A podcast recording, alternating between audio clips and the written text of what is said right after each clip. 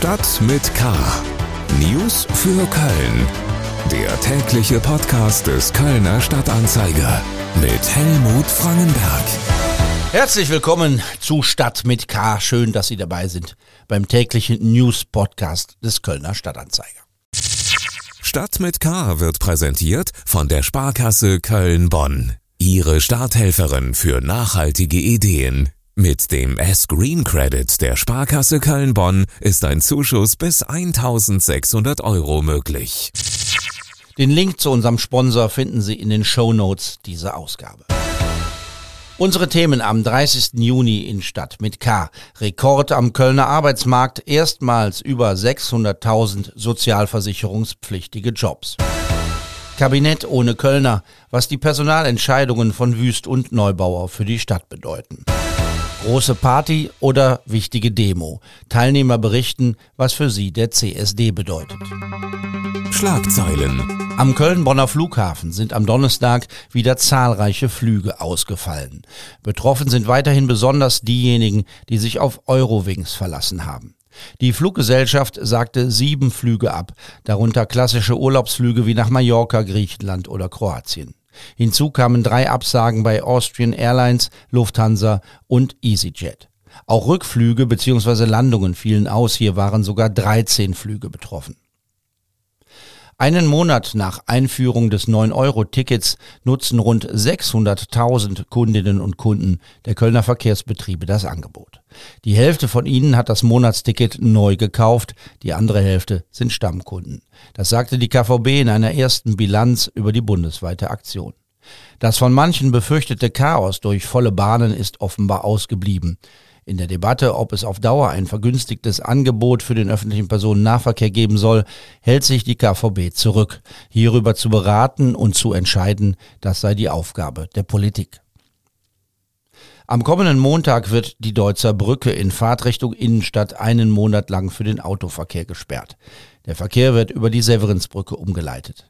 Der Grund für die Sperrung sind Bauarbeiten. Auch für Fahrradfahrer wird es Beeinträchtigungen geben. Während der Arbeiten wird nur der Radweg auf der Südseite der Brücke zur Verfügung stehen. Mehr Nachrichten und Infos bei ksda.de und in der Printausgabe des Kölner Stadtanzeiger. Wir kommen zu den Themen, über die wir ausführlicher sprechen. Wirtschaft. Erfreuliche Nachrichten aus der Kölner Arbeitsagentur. Die Arbeitslosenquote ist im Vergleich zum Juni des vergangenen Jahres deutlich gesunken. Im Juni 2021 lag die Quote bei 9,5 Prozent, nun liegt sie bei 8,4. Und noch eine weitere Statistik belegt eine gute Entwicklung. Erstmals in der Geschichte der Stadt sind mehr als 600.000 Menschen sozialversicherungspflichtig beschäftigt. Mehr zu den aktuellen Zahlen von Maike Felden. In den vergangenen acht Jahren sind in Köln 100.000 neue sozialversicherungspflichtige Jobs hinzugekommen. Das ist eine beachtliche und erfreuliche Entwicklung, findet auch der Chef der Kölner Agentur für Arbeit, Johannes Klapper. Die Corona-Krise hat den Anstieg nur kurz bremsen, aber nicht wirklich stören können. Im September 2013 wurde in Köln die Marke von 500.000 Beschäftigten geknackt. Nun sind es 600.000. Die neuen Jobs entstehen in der Regel für gut qualifizierte Fachkräfte, die für diese Stellen in die wachsende Stadt kommen. Dass damit auch Probleme verbunden sind, ist klar. Köln kommt beim Wohnungsbau nicht nach. Und wenn Gutverdienende herziehen, besteht immer die Gefahr, dass andere verdrängt werden. Und es könnten noch mehr ins attraktive Köln kommen wollen, denn fast alle Branchen melden einen erhöhten Fachkräftebedarf. Das Handwerker fehlen kann jeder bestätigen, der zurzeit einen braucht. Auch über die Probleme im Pflegebereich haben wir ja schon oft berichtet. Die Arbeitsagentur listet bei den offenen Stellen aber auch Branchen auf, für die man keine Lehre oder irgendeinen Abschluss braucht. Am stärksten würden Berufe in der Lagerwirtschaft, der Post und beim Güterumschlag nachgefragt. Um eine bessere Beratung von Arbeitgebern und Arbeitssuchenden am Flughafen zu ermöglichen, betreibt die Kölner Arbeitsagentur dort ein eigenes zusätzliches Büro, den sogenannten Jobpoint am Airport. Politik. Das Landeskabinett steht, alle Ministerposten der neuen Regierung von CDU und Grünen sind vergeben. Und Köln als größte Stadt im Land stellt keinen einzigen Minister, keine einzige Ministerin. Wir haben gestern schon drüber gesprochen, nach Jahren der ausgesprochen starken Präsenz von Köln ist das schon ein ziemlicher Rückschlag für die Stadt. Zugeschaltet ist jetzt mein Kollege Gerhard Vogt, der für den Kölner Stadtanzeiger über die Landespolitik berichtet. Gerhard, wie muss man denn die Personalentscheidungen von Ministerpräsident Hendrik Wüst und seiner neuen Stellvertreterin Mona Neubauer aus Kölner Sicht bewerten? Ja, Helmut, das sind ähm, auf jeden Fall ganz schlechte Nachrichten für Köln. Denn gerade für so eine große Stadt wie Köln ist es wichtig, in der Landesregierung eng verdrahtet zu sein. Und das war ja auch zuletzt eigentlich immer der Fall, wenn man mal zurückguckt in der Regierungszeit von Hannelore Kraft bis 2017. Da hatten wir den Finanzminister Walter Borjans, der aus Köln kam. Der war ja auch Wirtschaftsdezernent zuvor in Köln und der hat immer die Kölner Fahne hochgehalten. Und im Kabinett Laschet hatten wir sogar drei Ministerinnen aus unserer Stadt, nämlich äh, die Umweltministerin Heiden Esser von der CDU, die Schulministerin Yvonne Gebauer und auch Kultusministerin Pfeiffer Pönsken kamen ja aus Köln. Und alle wussten genau, was in, ihrer was in ihrer Stadt los war. Das war schon ziemlich wichtig und das fällt jetzt leider weg. Es gab einen heiß gehandelten Kandidaten an Glocke von den Grünen, der ist es nicht geworden. Sind das innergrüne Gründe? Ist das ein Gegner von Frau Neubauer? Ist das deshalb nicht geworden? Sagen wir mal so, der Arndt Glocke fühlt sich auf jeden Fall ausgebotet in der neuen Regierung. Er hatte sich erhofft, das Verkehrsministerium übernehmen zu können.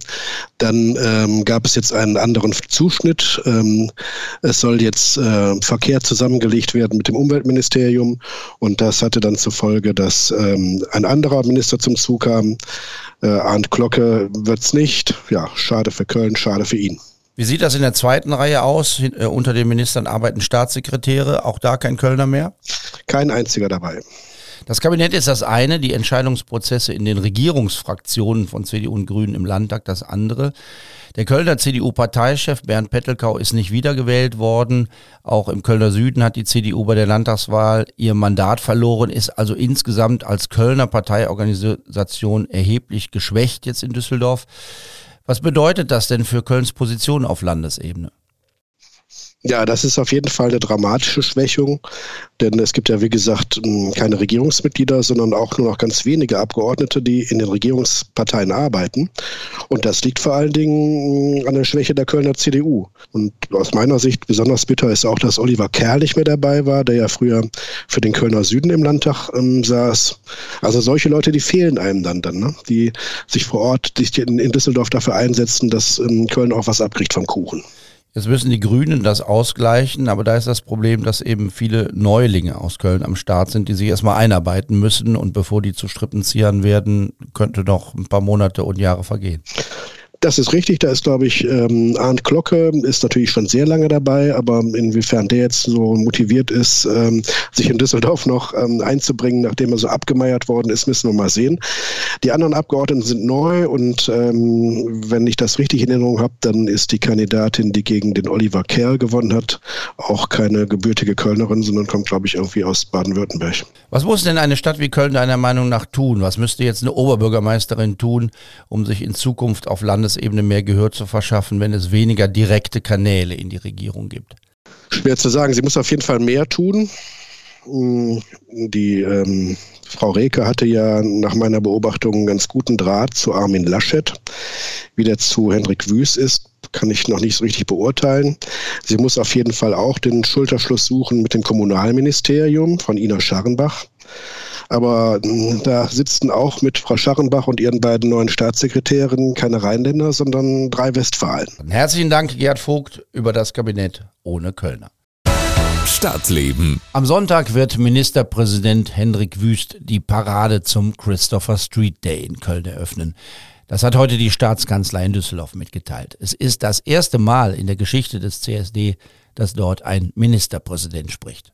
Danach werden Zehntausende Teilnehmer und Teilnehmerinnen zu Fuß oder auf Musikwagen durch die Innenstadt ziehen. Am Straßenrand dürften Hunderttausende zuschauen. Bereits am Freitag beginnt das Straßenfest zum CSD in der Altstadt mit rund 60 Stunden Programm. Ist der CSD mittlerweile nur noch ein riesengroßes Fest mit wilder Party oder geht's nach wie vor um mehr? Wir haben ein paar Teilnehmer befragt. Für mich ist immer noch der CSD eine wichtige Protestform, die eben immer noch zeigt, dass wir als LGBT-Community nicht in der Mitte der Gesellschaft angekommen sind, so wie wir es sein sollen. Ja, wir sind vielleicht gesetzlich so gut gleichgestellt wie noch nie in der Geschichte. Trotzdem fehlt da auf jeden Fall noch was, auch in der Gesellschaft, um uns wirklich in die Mitte zu bekommen der Gesellschaft, ohne Vorurteile und ohne Hass.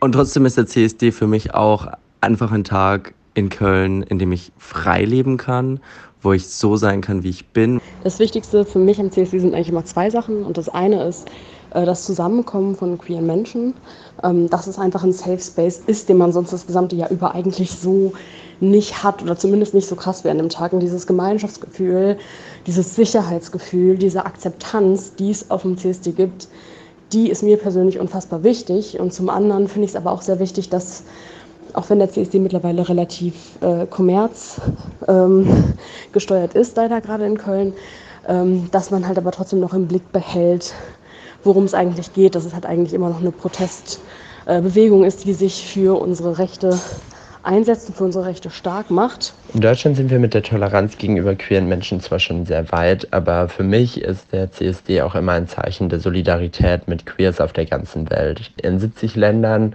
ist die Homosexualität immer noch kriminalisiert und in zwölf davon besteht sogar die Todesstrafe.